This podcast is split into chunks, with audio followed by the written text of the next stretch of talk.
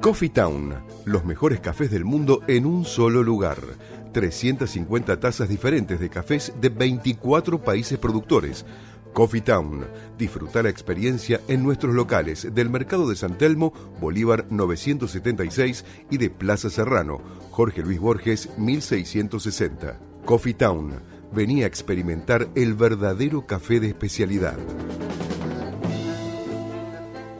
Tu alimentación es un conjunto de hábitos. ANS Orgánico. Elaboración de productos alimenticios y ambientales 100% orgánicos, respetando las antiguas recetas que se transmiten de generación en generación. Consultas a través del sitio www.ansorgánico.com. Una sugerencia, una invitación, una cortesía. Esto es la propuesta con la conducción de Adrián Silva en Amadeus 91.1.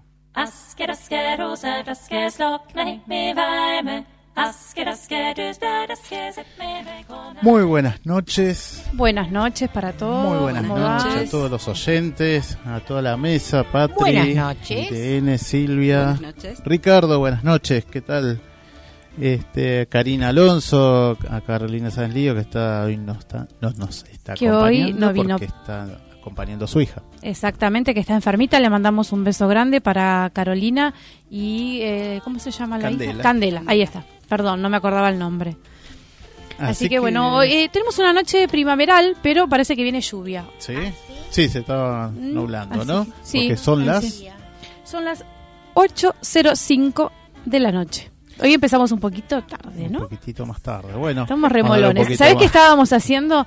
Yo les voy a contar a los oyentes. Adri se fue el fin de semana a Mendoza y nos trajo unos alfajores, Portal del Viento, que son el eh, ganadores del premio de plata al Festival del Alfajor.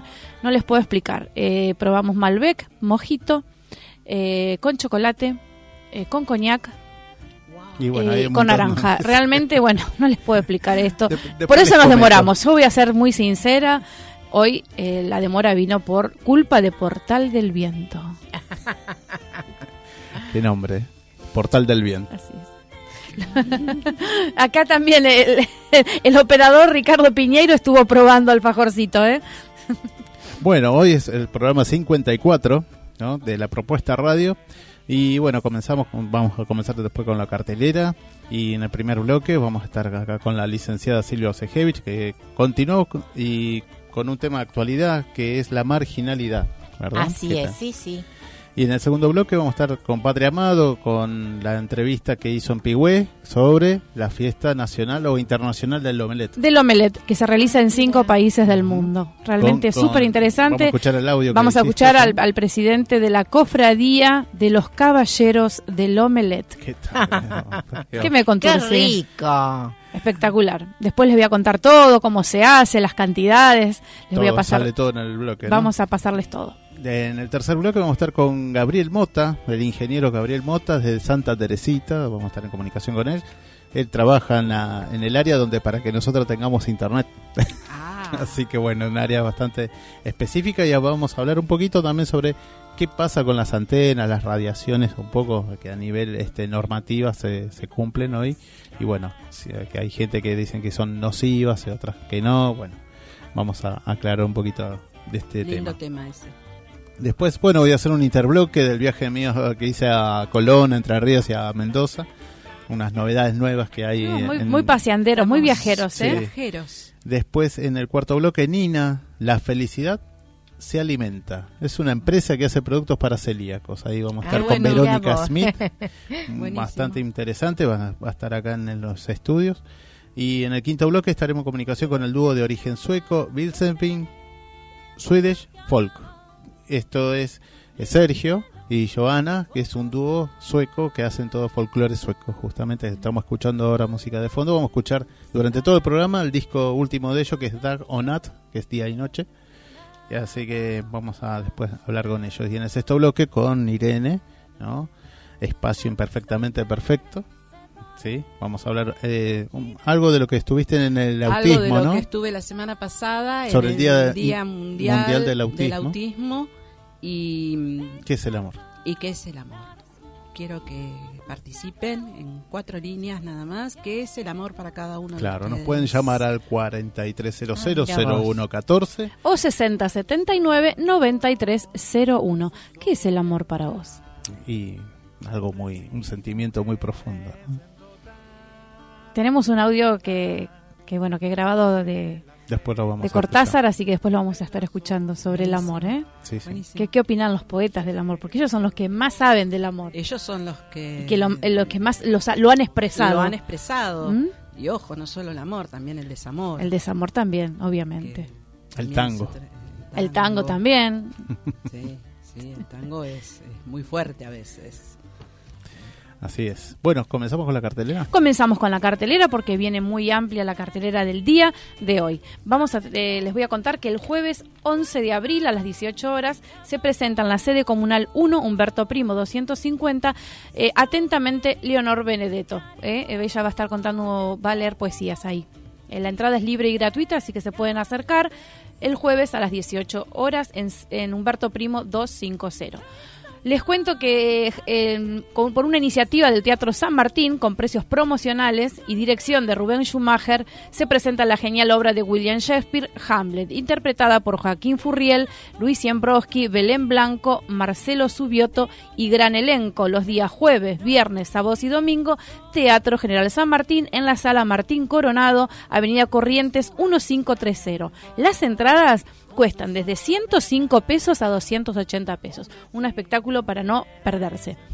Eh, después tenemos el sábado 13 a las 21 horas en el Teatro Luis Abeil y Polito Yrigoyen 3330, Bonuit Tango. Eh, a los oyentes que llamen al 4300-0114 vamos a tener sorteos de dos entradas para ver este espectacular show.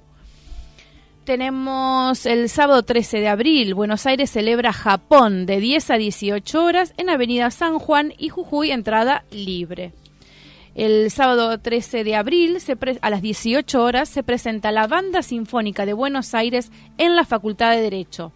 Entre las obras que van a interpretar son Adiós Nonino, La Comparsita, La Marcha Festival Oriental, la Abertura Académica Opus 80 y recuerden que esto es gratuito en la Facultad de Derecho. El domingo 14 de abril a las 20 horas, Vendimia Portemia 2019 en la pulpería Quilapán de San Telmo, de la mano de Hago Mi Vino. Eh, así que bueno, e- eso Adrián es, es gratuito, ¿Cómo, ¿cómo es eso? Porque no me ha informado. Hay que mm, ¿Registrarse? lo- sí, hay que registrarse en la, en la fanpage de Quilapam. Así que para los que quieran asistir para hacer eh, para ver cómo se hace el vino. Así que va a estar eh, Juan Nolasco que estuvo acá Sí, en los sí, sí. estudios Exactamente. eh, a través de Hago mi vino, que es la- el lugar que su lugar de capacitación para la gente que son amantes del vino y bueno, y acá siempre cada tanto hacen un evento de, de demostración cómo se hace el vino eh, de- de- domésticamente hablando, ¿no? Pero bueno, con todos los cuidados que también se prevalece para que el vino es un alimento también. Así que bueno, ya recuérdenlo, Vendimia Porteña 2019 en la pulpería de Quilapan de San Telmo. Se inscriben en la página de Quilapan. El domingo 10 de abri- eh, 14 de abril, perdón, eh, cumple 91 años la Plaza Primero de Mayo. Los festejos comenzarán a partir de las 14 horas en Alcina y Pasco. Domingo 14 de abril, el grupo Salamandra presenta Cianuro para el desayuno en el Teatro Luis Abeil con la dirección de Ruth Nowens, 17 horas. Y también hay sorteo de entradas a los que se comuniquen al 43000114, un par de entradas para ver esta hermosa obra. El domingo 14 de abril, Buenos Aires celebra Calabria, Día del Inmigrante Calabres, en Bolívar y Avenida de Mayo. La entrada es libre y gratuita de 12 a 18 horas. ¿Con qué continuamos? Eh, hay sorteos, ¿no? De las entradas que comentaste. Comentamos, les vuelvo a reiterar, a la gente que llame al 4300-0114 va a participar por dos entradas para ver Bonuit Tango el sábado 13 a las 21 horas en el Teatro Luis Abeil y Polito Yrigoyen 3330 y dos entradas para ver Cianuro para el desayuno el domingo a las 5 de la tarde en el Teatro Luis Abeil. Seguramente que oh, me tiene que confirmar nada más Sebastián del Hacha porque la gente, los chicos de stand-up de Una sí, para Todos. Sí, sí, van a estar, pero no en, en Villa Pueyrredón creo que van a Creo estar. que van a estar, han cambiado, entonces Sí. bueno. me en tienen un ratito nos van a confirmar. eh, las A entradas para ellos. Dale. Bueno, vamos a hacer la apertura con el bloque de la licenciada Silvia Sejevich. Ella es matrícula 91559, es licenciada psicóloga ¿sí? y psicoanalista. Psicoanalista. Psicoanalista. Así que bueno. Matrícula de provincia. Por supuesto, matrícula provincial, sí. Bueno, vamos a hablar ¿no? sobre la marginalidad. Sobre la marginalidad, que es el tema que yo vengo hablando, pero me doy cuenta que eh, resulta bastante eh, difícil la captación de este tema. Por eso lo voy a volver eh, a retomar, a ver si, si puedo transmitir de qué estoy hablando porque solo por las respuestas y lo que escucho me doy cuenta que hay algo que no se entiende. Bueno, yo fui, entonces nuevamente fui a la página de Mayra Arenas, en donde ella habla de su historia. Mayra Arenas es la jovencita que armó el audio y donde eh, transmitió o hizo un audio de qué tienen los pobres en la cabeza. Yo parto de que la conocen, el que no la conoce puede ir a la a internet y va a ubicar enseguida su video. Entonces quería retomar el punto donde ella plantea la diferencia entre marginalidad y pobreza. Entonces, como les decía que me fui dando cuenta por los comentarios que recibo que el tema de la marginalidad produce muchísimo rechazo, no se lo quiere escuchar, y porque porta una gran verdad, que si uno lo conoce, podría entonces encontrar recursos para detener esa marginalidad. De lo contrario, se lo seguirá tapando, planteando, eh, porque enseguida se tapa esto de lo que yo hablo porque falta eh, educación. Y no es este el punto. No falta a la marginalidad, no se trata de falta de educación, porque es otra estructura psíquica. Entonces, eh, y que esto, justamente esto, no se modifica con educación. Escuchen lo que ella plantea, Mayra Arenas, textualmente. Yo soy pobre y mi madre marginal. Hay un gran abismo entre ser pobre y ser marginal. Cuando sos marginal, eh, cuando sos marginal como mi vieja, aceptás que tu único futuro es la pobreza. No te interesa tener nada porque tenés la certeza que nunca vas a poder tener nada. Lo que intento decir, ella, Mayra Arenas dice, lo que intento decir, que la gente como mi vieja, por más que quiera, no va a poder salir adelante. Siempre va a depender de sus hijas o del Estado que le den una mano y que no va a cambiar su realidad porque es irreversible. Entonces escuchen bien, es irreversible y ella va a decir por qué. Es irreversible porque tuvo problemas de nutrición desde que era un feto, porque tuvo una pésima escolarización. Cualquier chico que va al colegio necesita un mínimo de nutrientes y glucosa en el cerebro para poder prestar atención y entender algo la educación, dice ella, la educación te salva cuando contás con esto, cuando contás con haber sido bien nutrido estos cinco primeros años. De lo contrario, no te salva.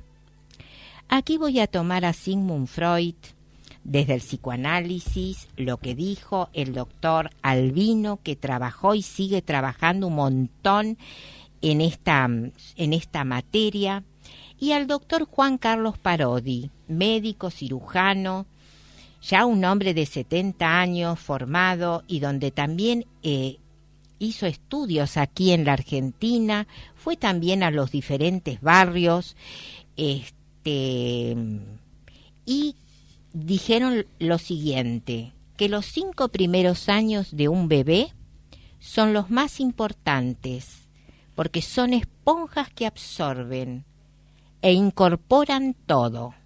Hay una especie de cierre a los cinco años, porque es todo un proceso que se va dando desde que entran, en realidad antes de que entran a la vida, porque también incluyen eh, los nueve meses de, de la madre y de la estructura psíquica de la madre, entonces se van incorporando cosas y lo que se incorpora en esos primeros años es irreversible.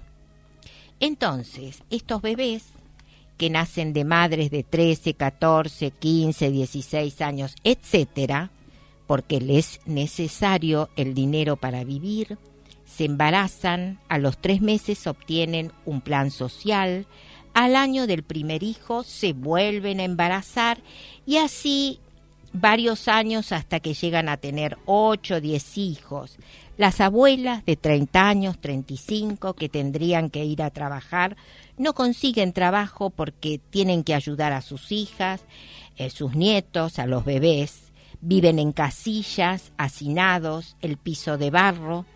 Cuando llueve el agua entra por todos lados, soportan el frío, el calor y como contó Mayra, el chocolate solamente lo olfatean en el envoltorio que encontraban en la calle. Y digo yo, vivir así para mí y seguramente para ellos es un infierno, es una tragedia. Estos bebés, al carecer de estas nutrientes y viviendo en el infierno, para compensar y seguir sobreviviendo, comienzan con la droga, con el paco, el alcohol, que vienen a cubrir este faltante. La droga les permite sobrevivir y poder enfrentar este infierno, porque agrego y agrego que el amor y el deseo también son nutrientes y tan importantes para el cerebro como la glucosa, el calcio y otras nutrientes. Pero ellos no vienen al mundo por amor, por sino no vienen ni por amor ni por deseo. Entonces también le faltan esas nutrientes. Y continúo con el planteo de Mayra. Mi vieja dejó la escuela porque era el pedo. Vos le explicás algo y no lo entiende. También se lo dijo la maestra a Mayra. En el hospital le explicaron que no tuviera más hijos, que tenía que cuidarse, pero no entiende. También se lo dijeron las enfermeras. No entiende. No entiende. Y yo entiendo que muchos no entienden de qué se trata, que no entienden esta estructura, porque yo digo, es mi planteo, es una cuestión de una estructura psíquica irreversible. Y tal vez lo que no, los que no tuvieron algún encuentro con estos sujetos no entienden que no entienden. En cambio, bueno, yo trabajo en la clínica y me he encontrado justamente con sujetos así, por eso entiendo que realmente es así, es irreversible. El doctor, el doctor Parodi, el doctor Albino, todos han trabajado en la clínica y se dan cuenta de esto. Entonces ahora mi planteo, que es una estructura psíquica irreversible, y es una verdad, y se trata de y se trata de aceptar que es irreversible. Si uno acepta esta verdad, puede pensar, entonces, ¿qué podemos hacer? No se trata, no se trata de la educación. ¿Qué otra cosa podemos hacer? Y como nos dijo el doctor Juan Carlos Parodi, porque él trajo un aporte. Ellos, porque tampoco, ellos, él dice, ellos necesitan el dinero, y sí está bien, no hay que matarlos, pero desde el Estado se, puede implementar la idea de procreación responsable. ¿Qué, ¿Y qué es eh, procreación responsable?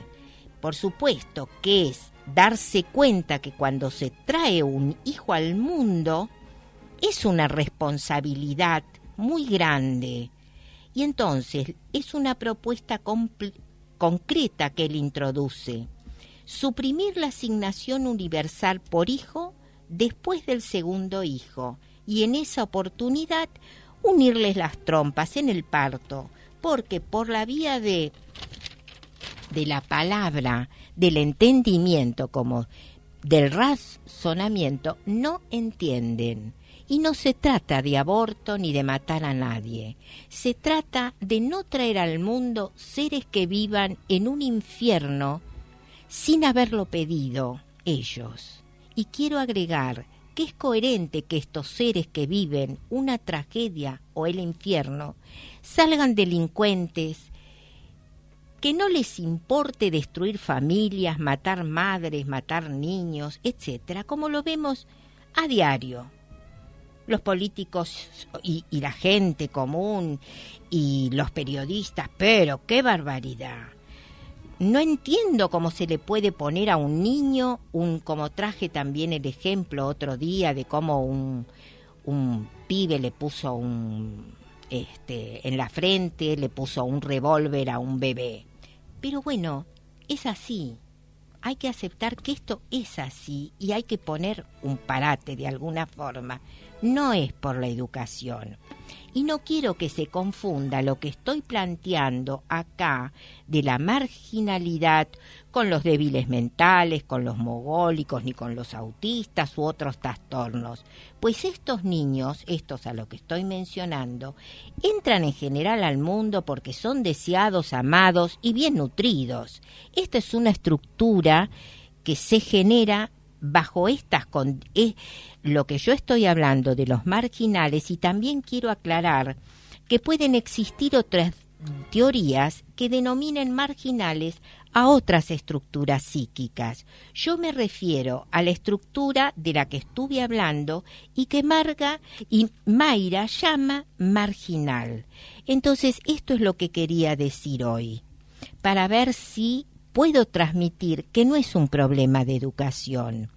Hay que cooperar de otra forma con esto que si se entiende que realmente son sujetos que no entienden, no tienen límite, esta estructura psíquica no cuenta con un límite en su cabeza, entonces hay que operar de otra manera, no se puede esperar que ellos, que ellos tomen sí la decisión de no tener más hijos porque realmente, y creo que lo planteé bastante cruentamente esto de cómo viven, el infierno que estos niños viven, y realmente eso para mí es una injusticia.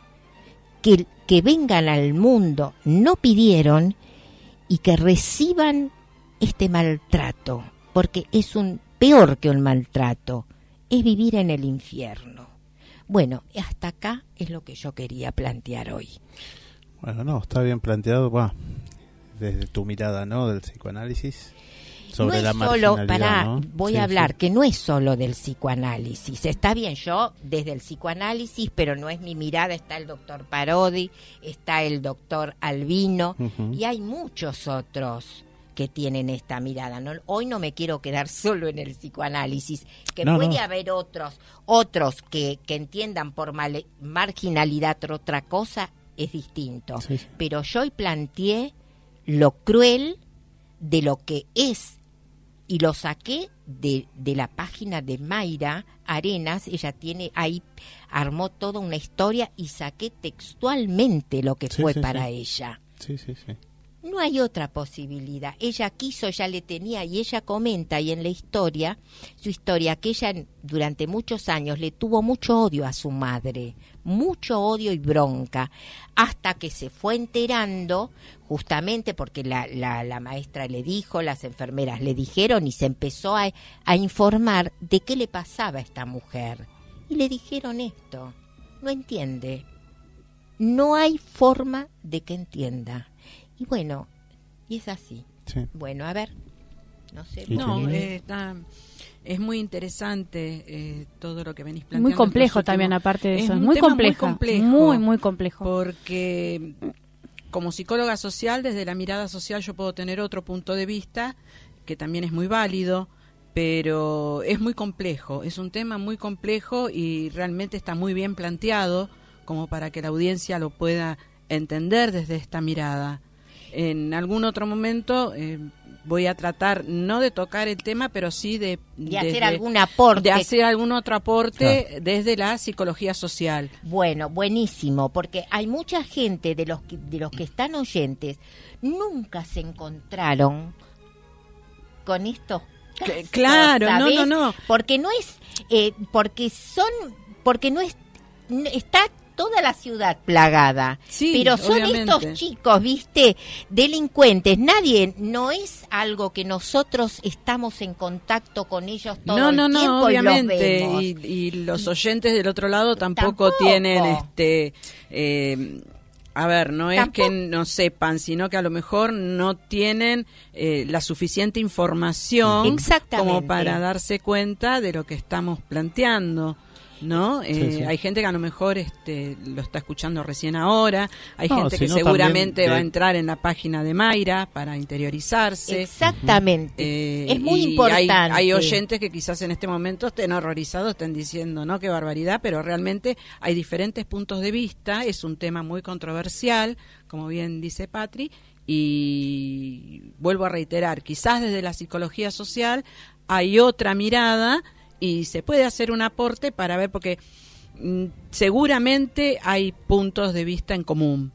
Vamos, Sí, a, vamos de- a encontrar puntos en Hay común. puntos de vista en común que también esto decías de la información, Claro. porque también, eh, como vos planteabas desde los medios, lo plantean desde una banalización. Claro. Porque la verdad que es cada vez... Sí, hay- está hay muy cosas- bien lo que decís. Sí, porque Desde pasa la- que también yo lo- banalizan. sigo creyendo que, tiene que ver la educación, porque si esta esta gente tiene educación, tiene salud, no es, es- es como que es la única manera de poder frenar esto, Sí. con educación Es y una con salud, es una ¿no es parte. cierto? Pero Es una parte, una ¿no? parte, ¿sabés? Es una ¿Sabés parte. que aquí en, en todo caso está, está bien lo que decís porque yo ahora lo pienso. Para los oyentes también sería muy importante la educación, ¿sabés?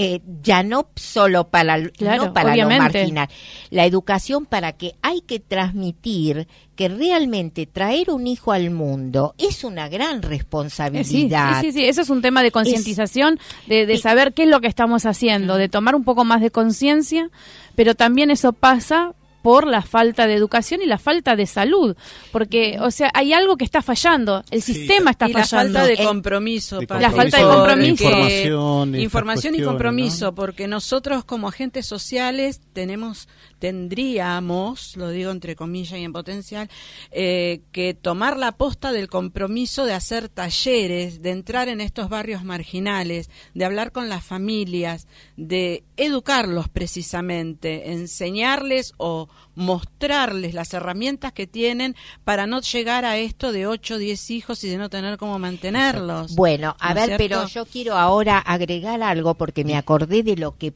a ella le ayudó un montón y lo, en su historia lo, le agradece a un tal vecino y vecina que cuando ellas eran chiquitas tenían tres, tres, tres, cuatro años, había una vecina que tenía una nena de tres años y se fue una casualidad que se encontraron en la calle y se pusieron a jugar las tres. Y entonces a partir de ahí la vecina, como vio que había tan un buen encuentro entre las tres, las, las invitó a ella, a Mayra y a la hermanita, que era un año menor, las invitaba muy frecuentemente a la casa a jugar con la nena. Entonces, da- Mayra ahí vio, este, ahí vio pudo jugar un montón con los juguetes de la vecinita. No solo eso, vio que sus vecinos se reci- Todas las mañanas el marido se levantaba a las cuatro, iba a trabajar, que la, la nena iba todos los días a la escuela y ella dice en un video, pero bueno, uno no elige el, el lugar donde nace, pero a mí yo nunca vi a nadie de mi casa, ni nadie me obligó a ir a la escuela, ni me mostró que había que ir a No, la sí, escuela. seguro, es una realidad, una es cruel una realidad. Entonces ella sí. agradece un montón montón a los vecinos, esos unos y los menciona con sus nombres, y a otra señora, Susana y otros, que las invitaban y ellos y ahí fue que conoció lo que es un baño, lo que es un bidet, porque no tienen baño, muchos no tienen baños, muchos es de eso bueno, no tienen baño. Es muy precario, es son, muy... son muy precarios y realmente, viste, tres años y, y ella agradece, es más, ella ella con su hermanita pensábamos que esos donde vivían estos vecinos eran, eran palacios donde viven los reyes. Después que se puso a vivir y convivir con ellos, se dio cuenta que era un departamento con dos dormitorios, un comedor diario. Lo básico, la necesidad básica de, de, un ser humano. La necesidad básica que tienen todos. Y eso es, es, esa parte de la historia fue como eh, información para ella. Eso fue una información que influyó muchísimo por la historia que vos traes y contás, influyó muchísimo en su forma de ser y en su futuro. Porque gracias a esto, a esta información que ella recibió, que podemos llamar educación, porque dentro de lo poco que tenía fue lo que la educó para salir adelante, para darse cuenta que había otras cosas. Sí, pero porque también todos los vecinos le decían, estudien, estudien, que es la única forma que van a poder salir de la pobreza. Y ella cuenta cómo iba a la escuela, tenían una campera para las dos, las dos con la hermanita, las dos. Entonces, a pesar, lo, un, se turnaban, un día uno, otro día otro. Y cuando hacía frío, ella este, igual iba a la escuela. Cuando no le tocaba la campera, no faltaba nunca. Y bueno, hoy nos podemos ya despedir hasta la próxima semana. Sí, sin antes decirte que recién llamó Alfredo de Quilmes ah. comentando sobre esto, obviamente que le interesa. Él era un voluntario a través de la iglesia, de la iglesia católica. Ah. Y bueno, y vio que a medida de a poco también fue avanzando, agravándose este tema. como él es, bueno, él es de la zona de Quilmes, quizás haya vivido también en otros lugares. Ah. Y vio cómo está esto que planteabas, ¿no? El tema de la marginalidad. Y, y esto también, cómo la gente eh, le cuesta pensar, ¿no? y, aceptar. Ah, yo, yo cuando viniste pensé que tenía que cortar. No, no, pero también, no, yo para ir redondeando. para ir redondeando. Pero bueno, justamente es algo que produce un rechazo tan grande que viste no es educación es educación pero no es solo educación hay, que saber es una parte es un viven en un infierno mm. Entonces, viste que él es coherente, que cuando matan a alguien y dicen, pero no les importa la familia, y claro, si ni saben lo que es una familia. No, pero aparte, aparte de eso, es, eh, son el blanco perfecto para los narcotraficantes, para toda la gente que abusa de ellos, son vulnerables. Es. la parte más vulnerable que tenemos, y entonces ellos están expuestos a todo, a tratas de blancas, a, a, drogas, a prostitución. a todo lo que, lo peor que tienen los peores... Eh, denigrantes. Denigrantes, bueno, ellos son el blanco perfecto, el blanco perfecto de los punteros políticos, mm. el blanco perfecto para todos. entonces, eh, entonces eh, es como que les conviene a la sociedad, parece tener este grupo de a gente. Cierto grupo a cierto grupo de la sociedad le está conviniendo. Eh, totalmente. Porque además que queden excluidos. Exactamente. si, no, si, si, esta gente estuviera educada, estuviera bien alimentada, si estuviera, yendo al colegio, entonces, bueno, habría, habría cosas que no existirían. Lo peor es que ellos creen que está bien. Obviamente. Que es, el, eh, este los traficantes. No, no, no, este segmento de personas, de gente, como vos decís, los marginales creen que está bien vivir así, que es lo que ¿Y hay. Si no conocen otra cosa. Pero cuando pero, cuando conocen otra cosa siguen creyendo que está bien, cuesta mucho, cuesta mucho, mucho, mucho, trabajo. esto como se dice que lo naturalizan. Claro, está tan naturalizado que bueno, es natural vivir así. Muchísimo trabajo que, que se den cuenta que hay una posibilidad y que ellos tienen las herramientas una mejor calidad de vida. Eh, sí, por supuesto. Y cuesta mucho que ellos se den cuenta y que acepten que son quienes tienen sus propias herramientas, que uno no tiene que ir a solucionarle el problema, e que a, ellos, ayudarlo a desarrollarse. Claro, que ellos pueden porque tienen con qué. Eso les porque cuesta Mayra fue a estudiar porque estudió eh, hizo la, la secundaria libre, realmente es, es amorosa esta muchachita y está estudiando ciencias políticas porque ella quiere que los, ella los llama humildes, Humildes. que los humildes Sí. dejen de odiar a la gente y a los políticos. Es, es su proyecto de, de vida es justamente sacar eh, o sacar a los marginales o ayudar a esta gente tan humilde. Claro. Por eso estudia ciencias políticas. Bien bueno, con ella. esto podemos redondear. Bueno, muchas gracias Silvia. Nos vemos la semana que viene. Hasta la próxima, Hasta Silvia. la próxima. Nos vemos. Nos vemos. Nos vemos. Coffee Town, los mejores cafés del mundo en un solo lugar. 350 tazas diferentes de cafés de 24 países productores. Coffee Town, disfruta la experiencia en nuestros locales del Mercado de San Telmo, Bolívar 976 y de Plaza Serrano, Jorge Luis Borges 1660. Coffee Town, venía a experimentar el verdadero café de especialidad. Tu alimentación es un conjunto de hábitos. ANS Orgánico. Elaboración de productos alimenticios y ambientales 100% orgánicos. Respetando las antiguas recetas que se transmiten de generación en generación. Consultas a través del sitio www.ansorgánico.com.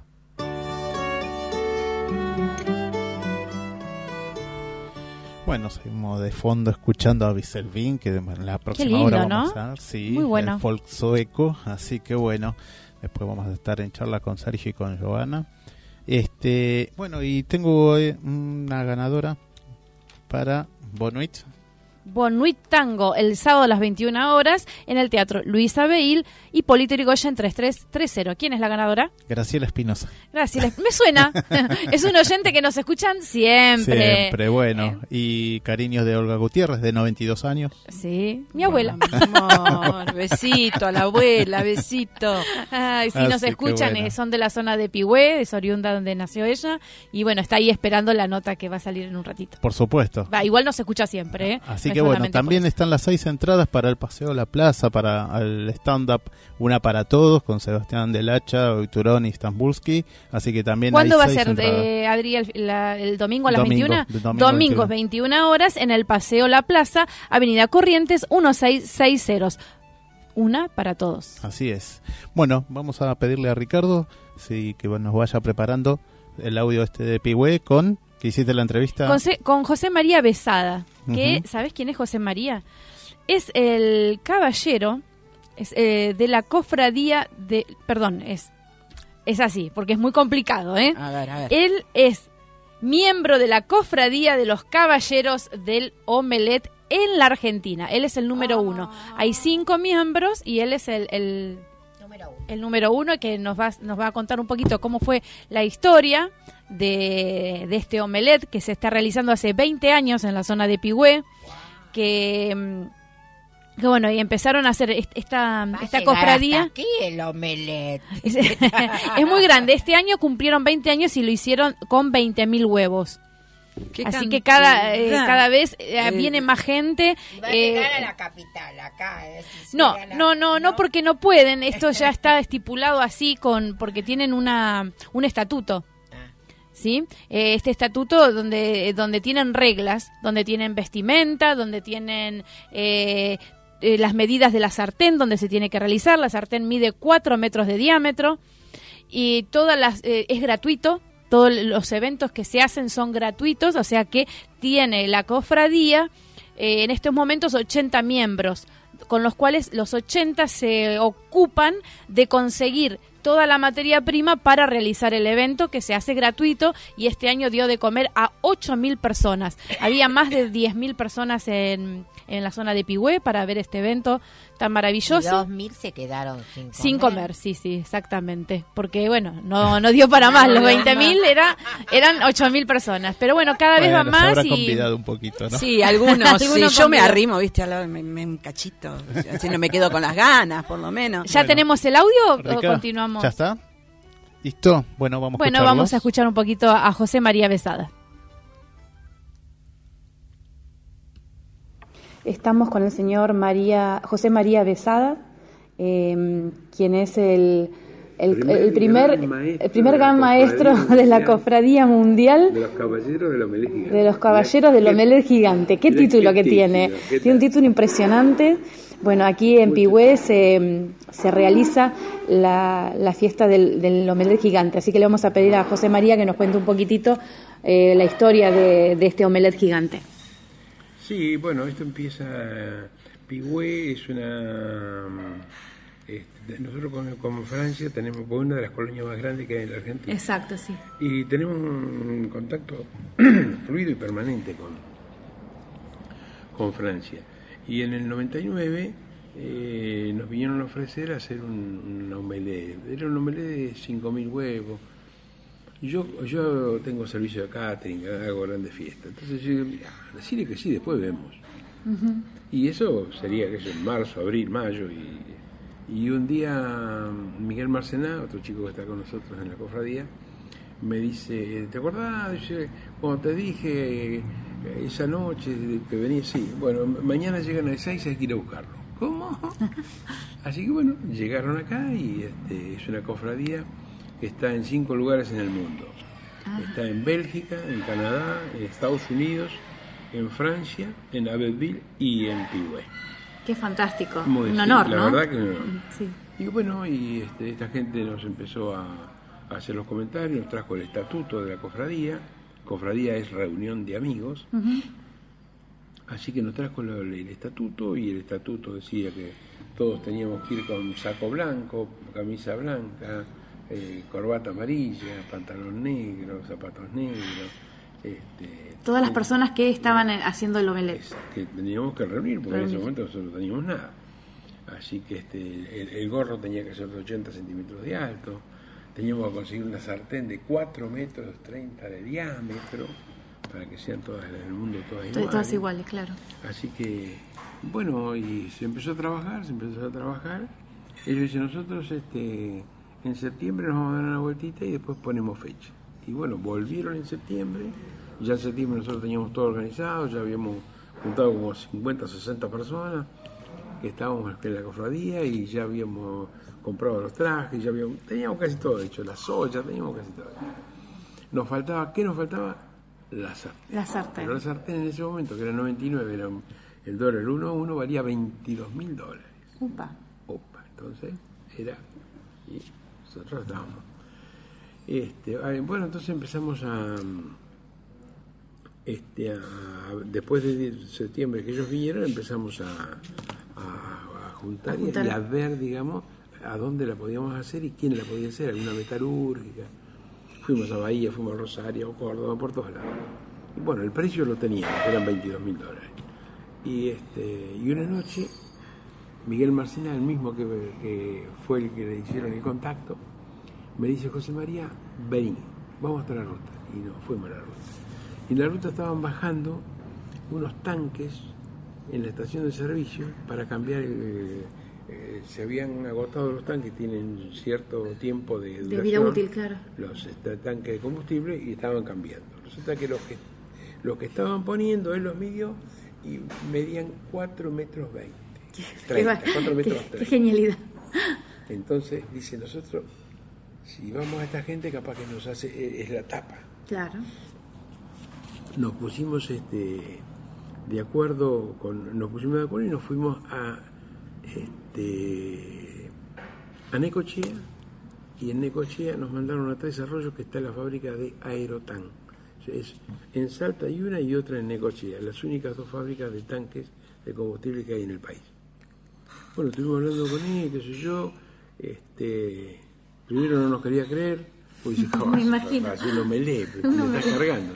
Una locura, ¿no? Una sadía. explicamos, Le hicimos todo, todo la- este, le hicimos todo el verso y este, dice, bueno, les voy a pasar presupuesto y veo qué hago. Bueno, mi- porque mi papá se llama Castelú, mi papá es francés, qué sé yo, y, si col de esto es de los franceses, bueno. Resulta que a la semana nos habla por teléfono y dice, bueno, la sartén se la regalo yo.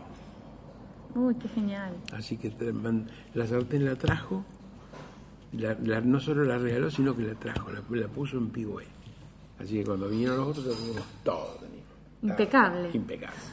Así que bueno, hicimos la, la primera de 5.000.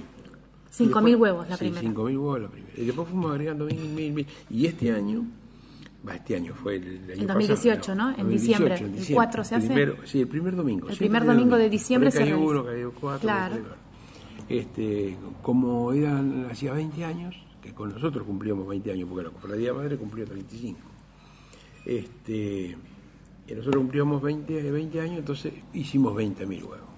Qué bárbaro. Bueno, y es una convocatoria que nosotros nunca, nunca, nunca tendríamos. Nosotros- ¿Vienen mirá de todos lados? De todos lados. Mirá que yo, yo fui presidente de, la- de turismo acá y de la comisión de fiesta mucho tiempo y siempre queríamos hacer una fiesta y siempre soñábamos, bueno, bueno esto cayó solo. Se les dio. Y sí, sí, sí, porque en el- ese día eh, comen 8.000, 9.000 personas y, y aparte que es gratis. Ah, perfecto, Porque claro. ya en el estatuto nosotros no podemos cobrar. ¿Y cómo consiguen los huevos? ¿Hay donaciones? Todo ¿Los comp- donación, todo, todo todo, donaciones. todo. Cuando nosotros empezamos, te, te comento el último. el- el- Sí, el- sí, el sí, sí. Nosotros empezamos a las 9 de la mañana con 4, 5 o 6 mil medialunas Wow. con chocolate caliente para todos. El chocolate lo hace acá el ejército, este, la medialuna acá otro loquito que como nosotros, y este y empezamos ya a las 9 de la mañana, empieza todo gratis. Después a las 11 hacemos el desfile de la cofradía, a, la- a las 11 y media llegamos al, a, digamos, a la sartén y empezamos a romper los huevos, en 45 minutos más o menos se, este, están rotos los huevos y, y en 45 minutos yo lo cocino. Y después, bueno, este año comieron 7.700 personas. Así que se- 7.000 personas concurren a este evento, No, impresionante. bueno, Más de concurren, 7.000, pero ¿no? no, concurren, sí, 15, 20. que Qué increíble. Muchísima gente se queda sin comer. Así que realmente... Pero no lo podríamos hacer. No, obviamente que no. no. Eh, hay un lugar en Estados Unidos que es Abbeville, que así cuando hay mucha gente, terminan uno y empiezan a hacer otro. Ah, No, claro. no, sí no. que es una locura, Es ¿no? una Sí, sí, es un Pero bueno. laburo de negro. Sí, sí, sí. ¿Cuántas personas trabajan para...? Hoy para somos real- 80. en la 80 que están Mm. en la cofradía. Hoy somos 80 en la cofradía. Son los cinco grandes maestros, que yo soy el número uno, dos, tres, cuatro, son cinco grandes maestros y después hay este, cofrades y hay caballeros. Así que todos los años se van... ¿Se van eh, renovando? Se van no renovando, sino se van agregando gente. Agregando gente a la Este, cofradía. y, y le vamos dando títulos al que más plata consigue, al que más rifa vende, al que más... eh, Hay que trabajar mucho, ¿no? Hay que trabajar porque se regala todo. Claro, sí, sí, es Todo, todo, gratuito, todo, entonces todo tienen que gratuito. conseguir todos. Que conseguir. ¿Sponsor tienen? Sí, Claro, sí, obviamente, ¿no? Molino Cañuela, La Virginia, eh, Distribue de acá. eh, no, no, sí, tenemos un Claro, montón de. realmente sí, sí. porque es un evento que se ha hecho muy el- Y famoso. el loquito grande de, de- que es Guillermo Cangelosi. ¿Él es el que hace las medialunas? No, Ah. el que, hace, el que nos regala los huevos. Ah, hay que regalar los huevos. bueno. traen en un camión térmico, nos ponen los huevos en piloto, mucha plata. Hoy, Sí, sí, hoy sí, 20 sí, mil sí. huevos son 80 mil pesos. Claro. Es No, mucha sí, plata. la verdad y a que cambio de nada, ¿no? No, Porque sí, él- seguro. La verdad que es un. Sí, es, sí. es- es por amor, ¿no?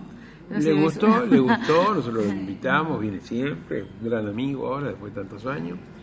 Pero sí, sí. ¿Y reciben autoridades de, de Francia, alguna Sí, de, miembros? todo, Sí. todo- de todo todos el los mundo, años. porque todos todo los años, este año vinieron, de- vinieron tres cofras de, de- Estados Unidos, dos de Bélgica, uno de Canadá y cuatro de Francia. Fantástico. Hacerla, sí, sí, como nosotros también vamos allá, Claro. porque siempre eh, es, es, este, un, un continuo, digamos, Exactamente. andar por todos lados. Sí, sí, Buenísimo, sí. un intercambio, ¿no? Intercambio. Y aparte tenemos intercambios cu- culturales porque este, nosotros hay, nosotros mandamos chicos a estudiar a Francia y de Francia, en este momento hay cuatro. que- ¿Estudian gastronomía? que, no, no. Ah, no, distintas cosas. distintas Ah, cosas, pero bueno, pero hay intercambio. Y ellos vienen a estudiar acá también. Exacto, sí, sí. Ah, fantástico. Realmente, bueno, No, una nota increíble. Le agradezco mucho José María su No, tiempo. favor. este, y bueno, si, Dios quiere, en la próxima este, omeleteada estaremos acá claro, para, para compartir este evento que realmente Sí, es maravilloso. Ha pegado una cosa que no- pero de todos lados viene, de todos lados. Una cosa Cada que- año crece más. Y más te digo, como sea nosotros, ese mes, digamos, nosotros, el mes de noviembre, pero te llaman de, no te das una idea, de FM de, Salta, de FM de, Misiones, de, de, Ushuaia. Es una cosa que ha pegado tanto, ha pegado tanto, yo no sé por qué. La verdad que no lo buscamos, vino solo. Bueno, muchísimas gracias desde el programa La Propuesta de FM Amadeus 91.1 de Capital Federal. Este, bueno, esta noche ta- estaremos compartiendo esta nota. Muy Muchísimas gracias. bueno, esta fue la nota que se le hizo al señor José María Besades en, en el departamento de Pigüé, provincia de Buenos Aires realmente, bueno, maravilloso, ¿no? ¿Qué les No, parece? increíble, Sí, increíble. sí, Ya un, está- un evento hermosísimo. Eh, la ha hecho notas Mario Marquich, eh, ha ido de, de- de acá de Buenos Aires, van mu- muchísimos, Claro. va crónica, se instalan ya a la mañana Sí, temprano, me sí, comentaba sí. él, los camiones de crónica, de Canal 13, de TN, se ponen en la plaza ya para transmitir el evento, porque se ha hecho muy, muy famoso. Bueno, yo les voy a contar los ingredientes de este, de este omelette. Este año utilizaron 20.000 huevos, como dijo José María, 6 kilos de sal, 4 kilos de pimienta, 6 kilos de perejil, 6 kilos de cebolla de verdeo, 150 kilos de jamón y 30 litros de aceite. No más. Wow. Nada más. Y, y muchas ganas y muchas ganas de ganas. Nada de- obviamente, ¿no? Eh, estos caballeros De de, la, de la cofradía del Omedel realmente son, son maravillosos. Los integrantes son, los principales son, son cinco. El, el número uno es el señor José María Besades. Y, y bueno, Los Ahí están para deleitarnos. Sí. Esto se realiza todos los años el primer sábado de diciembre. Así que ya ¿eh? estamos que ya saben, ¿no? el primer Sí. sábado de diciembre, donde vamos a estar transmitiendo el programa desde Desde Pigüé. Así que Ya bueno. lo agendamos. Ah, Hay que agendarlo, hay que agendarlo y avisar a la gente que se tenga- tiene ganas. Son 700 kilómetros. No es mucho. Así que no es mucho, se pueden ir a disfrutar el fin de semana. Si cae fin de semana largo, po- por ahí tienen suerte, este, porque depende cómo caigan. Todos los años cae Claro. distinto. Sí, sí, sí. Así que bueno, es un realmente una, Un un- buen y fin si de no lo semana. hacemos, a comer eh, rico y gratis. ¿eh? Lo Porque si hacemos fin de semana largo. Claro. Los, los tendemos nosotros. ¿Te imaginas a la mañana? Ah, y aparte de esto hay algo que no contó, que después me lo contó a mí en, en otra charla eh, que tuvimos después de terminar la nota, porque él es el dueño del hotel de, de Pihue y estábamos ahí en el hotel haciendo la nota. Y me contaba que eh, hay un panadero ahí de la zona que colabora con ellos y hace unos panes de dos metros de largo. Y después esos panes los van cortando para poner en cada plato, sirven el omelette y con su pancito correspondiente. Así que no falta nada, Nada. no falta absolutamente nada. El- el vino. La mañana el- te vas muy pipón de ahí. ¿eh? Sí, seguro que sí. Estamos en línea con Gabriel. Hola, Gabriel. Sí, ¿Qué tal, Gabriel? ¿Cómo estás, Gabriel? El ingeniero Gabriel Mota está en línea. Bueno, él Hola es- Gabriel, buenas noches. Él ya está radicado en Santa Teresita. Te saludamos acá en la mesa Irene, Silvia, Patri y bueno, y todos los oyentes. Bienvenido a la propuesta radio. Gracias, gracias por la llamada y bueno, saludo para todos los oyentes y todo el equipo de la propuesta. Bueno, muchas Gracias, gracias. gracias. Y bueno, ya escuchaste un poco cómo es la, el omelette, ¿no? Sí, sí, eh, y eso realmente me sorprende esa gran capacidad de los muchachos para para manejar eso, ¿no? Porque realmente, qué sé yo, mantener el punto de sal con tanta variedad, tanta cantidad, debe ser bien difícil. Sí, sí, sí. Bueno, pero ustedes también ahí, ¿no? Vos estás, tenen- eh, estás en un trabajo que justamente no tiene que ver con la gastronomía, pero tiene que ver con los datos. Estamos hablando de Sí. Internet, ¿no? Con el, con el manejo del tronco, de la parte troncal submarina que ingresa en las toninas. Sí, sí, exacto. Acá se manejan varios gigas de datos, así que sí, hay que, justamente por eso hay que ser muy cuidadoso y manejarlos bien. Claro. Tenemos procedimientos, tenemos este, auditorías, todo ese tipo de cosas se maneja con mucho cuidado. Los trabajos se hacen este, a las 2 de la mañana muchas veces, este, para no- justamente en previsión de que suceda algún inconveniente y haya algún corte, justamente a las 2 de la mañana es cuando menos tráfico hay acá, entonces todas esas cosas. Esas precauciones hay que tenerlas. Ajá. Y esto, eh, ¿cuál es en sí desde Argentina sale para todo el país, ¿no? La distribución de datos. Claro, la República Argentina tiene dos conexiones fundamentales con el resto del mundo, lo que es Internet. A esto me refiero, tanto las páginas de web que uno navega como todo lo que sea correos electrónicos. Este, si uno escucha la radio por Internet, como me pasa a mí con ustedes, por ejemplo, todo ese tipo de cosas. Argentina tiene dos puertas, digamos, de entrada y salida, que son las Toninas, acá en la provincia de Buenos Aires, y las Cuevas en Mendoza. Esos son los dos lugares por donde diferentes cables de diferentes compañías conectan a la Argentina con el resto del planeta. Y y ustedes, el trabajo en sí que vos decías, ¿no? De administración y toda la gestión, todo esto, eh, ¿viene a través de empresas que son mayoristas, de que los contrata esto? ¿Cómo es? Claro, son empresas mayoristas que lo que hacen es manejar grandes volúmenes y son como proveedores, ¿no? Lo que se llama el mercado B2B, o sea, es un mercado mayorista, en donde, qué sé yo, empresa donde yo trabajo,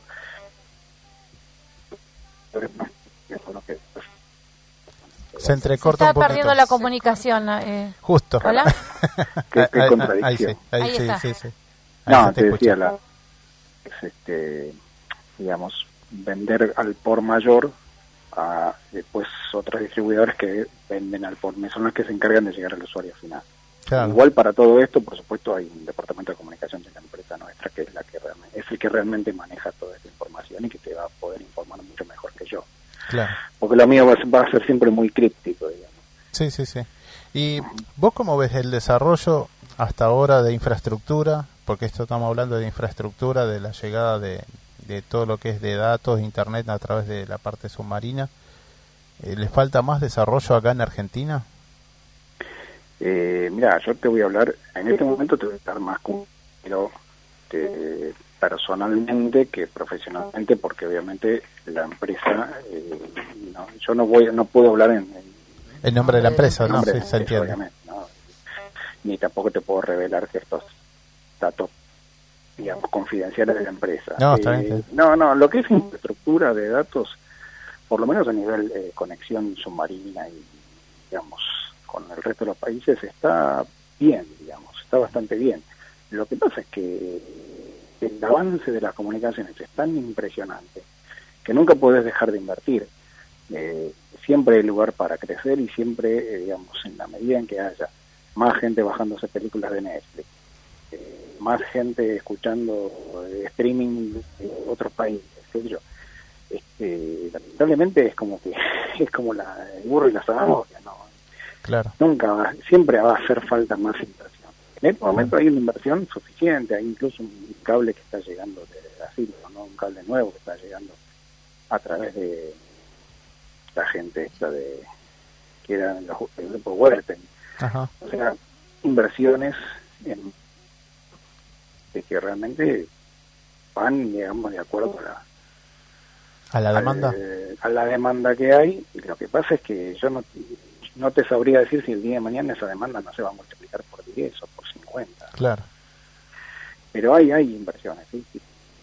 Y... Pero igual, por ejemplo, y esto para aclararlo, por ejemplo, el cable que manejamos nosotros acá es un cable que hace tiempo que está y aún así tiene todavía vida por unos cuantos años más. O sea, eso no representa un problema.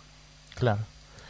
Y a, y a nivel así, bueno, de las empresas que ya conocemos, ¿no? Que son las que son nos prestan servicios, ¿las cooperativas también tienen participación o siempre las cooperativas de comunicación necesitan de ir a las empresas estas que ya reconocemos, ¿no?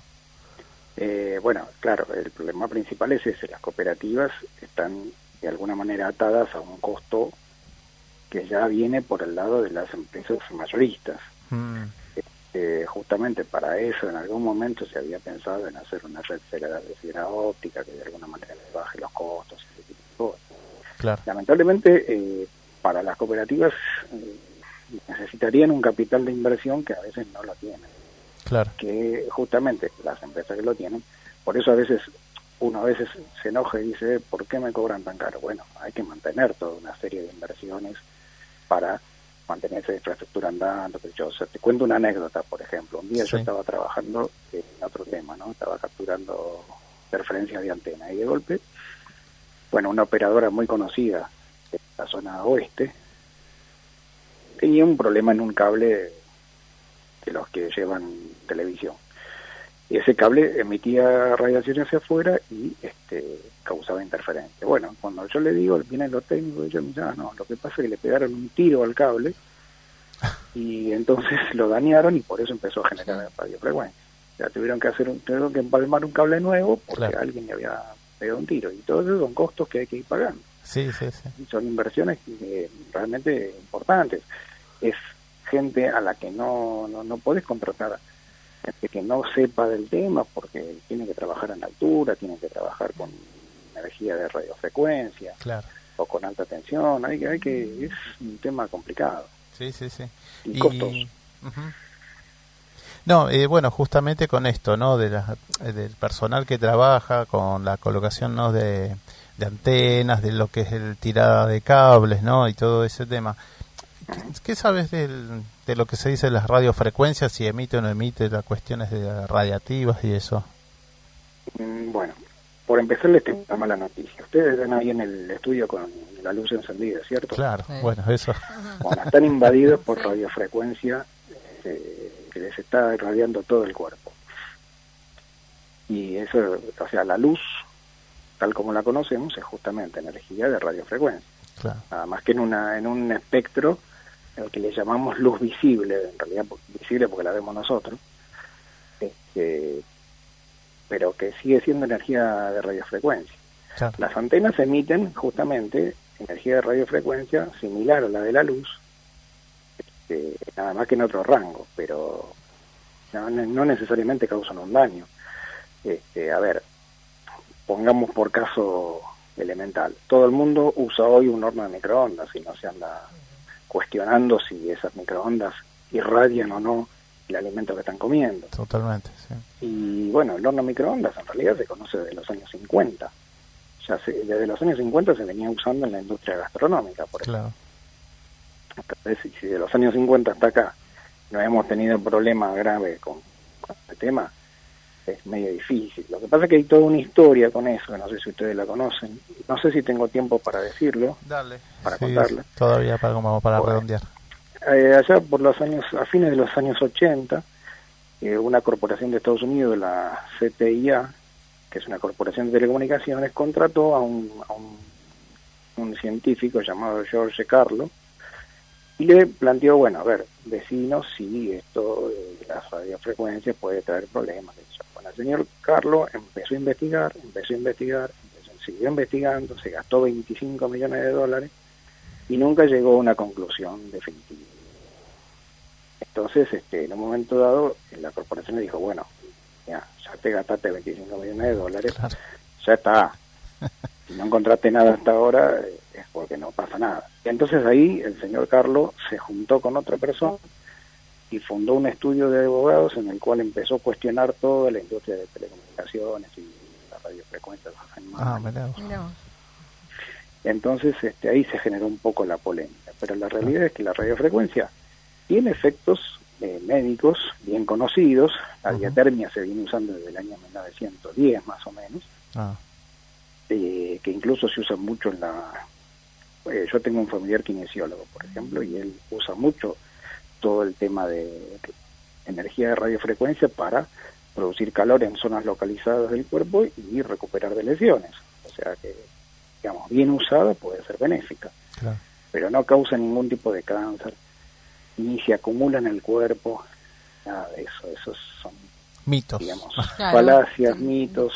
Sí. Eh, sí existe, ojo, existe ese efecto de calentamiento y ese efecto de... Hay, hay niveles de radiación que están estipulados, que no se deben superar, y para eso, por ejemplo, la Secretaría de Comunicaciones en su momento sacó una resolución, que es la resolución 3690 de la CNC, que obliga a todas las telefónicas a evaluar periódicamente sus antenas. Entonces, este, yo, por ejemplo, asesoro una, una una pequeña empresa que lo que hace es eso. Tiene sus equipos de medición, tiene sus técnicos, yo les asesoro sobre cómo tiene que ser hacer la medición y esas cosas. Y entonces ellos van cada tanto evaluando diferentes antenas de los operadores, se plantean de acuerdo al lugar donde la antena podría llegar a irradiar a la gente, miden y ven si los niveles están por debajo de los... O sea, si están dentro de los niveles aceptables o si son demasiados Claro. eh, hemos medido cientos de sitios. CITEFA en su momento midió cientos de sitios y nunca se encontró un... Nada que sea nocivo. Nada, nada grave. No, no, no, ni siquiera se superan los niveles de la que recomienda la Organización Mundial de la Salud y Claro. cosas. Así que, digamos, hay que estar de alguna manera tranquilos en que las empresas operadoras no toman el, el tema a la chacota, sino que justamente se ocupan de contratar mediciones para comprobar que todo eso está dentro de los niveles. Claro, seguro. Y, tanto dentro de las normativas, ¿no? Claro, claro o sea, eh, tampoco hay que dormirse y pensar que eh, estar todo bien si no lo paramos. Hay que ir, pegarse una vuelta, medir, ver que realmente la cosa está bien. Este, o ante la mínima sospecha, bueno, se llama, se organiza, se hace una medición y si eso da niveles elevados, bueno, se tomará una medida de caso, pero en general es muy raro que queden altos. Incluso yo he medido, por ejemplo, en terrazas de edificios con las antenas ahí nomás y claro, como digamos la pared de concreto ya te baja 10 veces el nivel de la radiación y además las antenas irradian hacia afuera del edificio, las personas del edificio son justamente las menos expuestas. Las menos expuestas. Claro, mira. ¿Por qué, perdón, eh, Irene te habla, ¿por qué eh, entra por las toninas el, la conexión está el troncal de el, internet. El troncal de internet, ¿por alguna cuestión en especial? ¿Por, por una cuestión geográfica? ¿Por, por qué motivo? claro, es una cuestión geográfica. O sea, ah. más al norte eh, está lo que se llama Punta Rasa, que es la diferencia, es el límite entre el Río de la Plata y el mar argentino. Sí. Y de ahí ya la costa empieza a ser más barrosa, eh, más blanda. Entonces el cable se terminaría enterrando y hundiéndose por debajo del ah. techo lo cual dificultaría las este, reparaciones. Y más al sur implicaría más recorrido del cable, con lo cual sería más complicado atender. Las Toninas es como está justo en el momento en donde el lecho es de arena, pero está más o menos cerca de Buenos Aires. ¿Y el de las cuevas por también por, por una cuestión geográfica? Claro, porque como pasa por ahí la Ruta 7 y todo el túnel nacional, eh, es, un, es un lugar ideal para establecer ese, ahí el límite con Chile. Claro, totalmente. Bárbaro, Gabriel. Bueno, eh, vamos a visitar en algún, momento, o nos vemos en Pigüé. o nos vemos eh, con el omelet. Exactamente. Perfecto. Bueno, muchísimas gracias, Gabriel, por atendernos. Y bueno, ah, estamos en contacto y nos seguís escuchando. Y saludo a tu familia. Gracias. Gracias, buenas noches. Buenas noches. Chao, hasta luego. Coffee Town, los mejores cafés del mundo en un solo lugar. 350 tazas diferentes de cafés de 24 países productores. Coffee Town. Disfruta la experiencia en nuestros locales del Mercado de San Telmo, Bolívar 976 y de Plaza Serrano, Jorge Luis Borges 1660. Coffee Town. Venía a experimentar el verdadero café de especialidad. Tu alimentación es un conjunto de hábitos. ANS Orgánico, elaboración de productos alimenticios y ambientales 100% orgánicos, respetando las antiguas recetas que se transmiten de generación en generación. Consultas a través del sitio www.ansorgánico.com.